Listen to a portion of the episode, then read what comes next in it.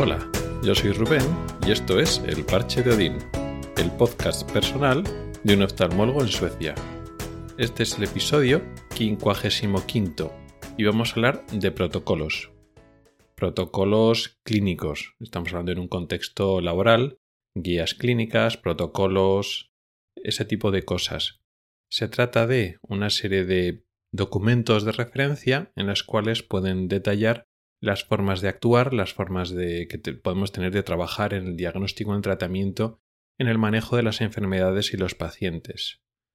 Los protocolos, las guías clínicas y, bueno, reciben diferentes nombres. Todo este tipo de documentos de trabajo, de manejo, se hacer desde hace tiempo de forma casi universal en casi todos los centros eh, clínicos, hospitales, centros de salud, etc., en mayor o menor medida.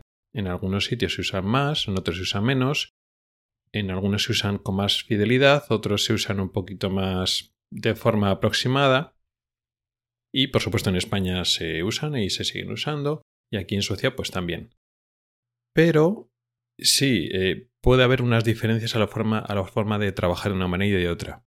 Muchas personas ya pensaban que bueno, que en España pues igual somos más menos propensos a utilizar ese tipo de guías eh, clínicas porque somos más, iba a decir individualistas, no, no en ese sentido. Eh, que los, países del, sur de Europa como España somos mucho más sociales y aquí en el norte son mucho más individualistas. Pero en este caso parece que los, en el centro y norte de Europa son más cuadriculados y más dados a, a seguir guías clínicas y los países del sur de Europa, pues como España, somos más originales o más creativos o nos dejamos menos llevar por hacer todos lo mismo y la misma manera y más personalizar nuestra actuación profesional, por ejemplo.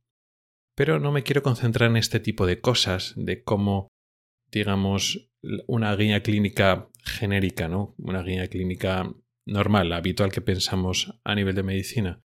Cómo se usaría depende de las personalidades o la cultura entre norte y sur, sino en las propias guías clínicas hay una forma diferente de, tenerlas en cuenta. Están las guías clínicas internacionales o que se van ajustando en cada sitio, que se refieren, sí, en concreto a, a cómo se trata una cosa, cómo se trata otra, pero yo hablo de guías más clínicas o más locales de cómo se maneja hasta el último detalle. Me voy a explicar.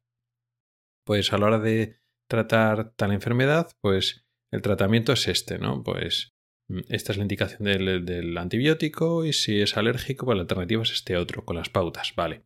Es una guía clínica, un protocolo terapéutico normal. Pero aquí se usan también guías clínicas mucho más concretas de cómo se maneja a nivel local. Es decir, pues viene este paciente y cómo se le atiende. Y si tiene esta enfermedad, pues se le cita en tal sección o en tal parte de, la, de las consultas o, del, o, en esta sección de, de, oftalmología en cuántos días y se rellena este papel y se le da cita con esta prioridad. O sea, que van un poquito más al detalle. Y la verdad es que eso está muy bien. Muy bien en el sentido de que evita o minimiza, evitar no, pero minimiza en buena parte los errores que pueden sucederse en hospitales grandes que trabajan muchas personas y al final es muy difícil organizarse. Eso está muy bien para luchar contra un problema que había en España, es que bueno, cada uno hace un poco todo lo que quiere y de la forma que quiera, que al final hay diferentes opciones, que no es que una esté muy bien y la otra sea completamente errónea. No, pero al organizarse si cada uno cita las revisiones como quiere y de la forma que quiere y tal, pues eso es muy difícil luego para ponernos de acuerdo. Entonces, el hecho de que aquí muchas guías, aparte de la que sean científicas y médicas, sino que sean guías prácticas de actuación de cómo te manejas en tu hospital concreto para ir todos haciendo más o menos lo mismo de la misma manera, hasta cierto punto, ayuda mucho. En, ese sentido está bien. Pero una guía clínica o, un protocolo a este nivel de organizarte a nivel local es tan eficaz y tan bueno o el que todo el mundo lo siga será tan beneficioso o perjudicial en función de lo bien hecha que esté la guía clínica.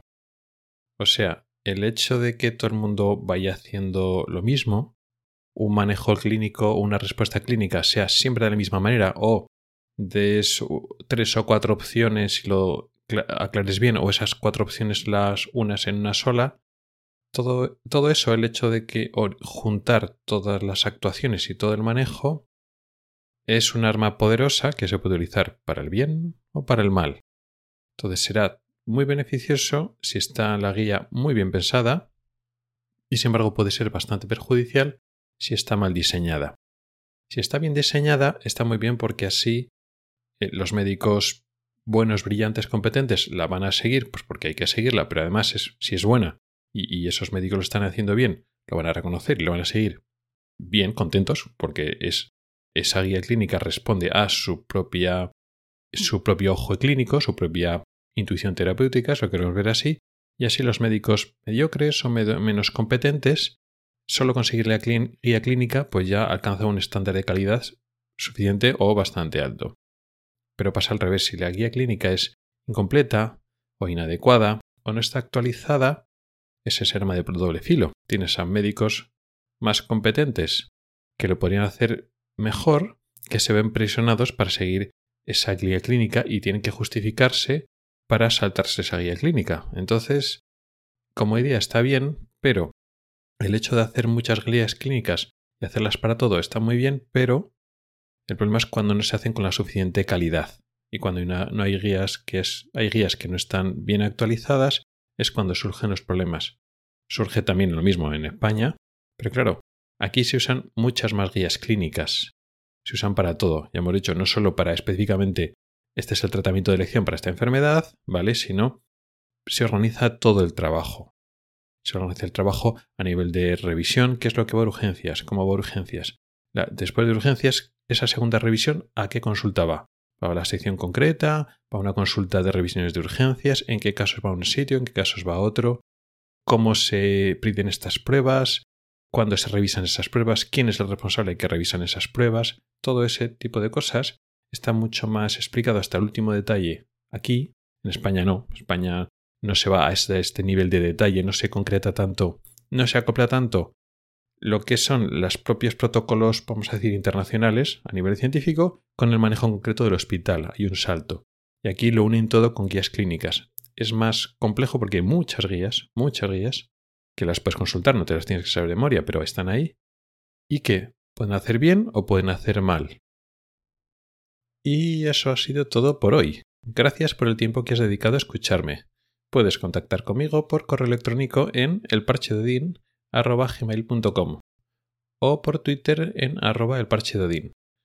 Puedes preguntar dudas, proponer temas o hacer comentarios. También puedes entrar al grupo de Telegram que se llama igual, El Parche de Odín. En las notas del programa tienes un enlace para oír los episodios antiguos del podcast. Nos oímos la próxima semana. Hasta el próximo episodio.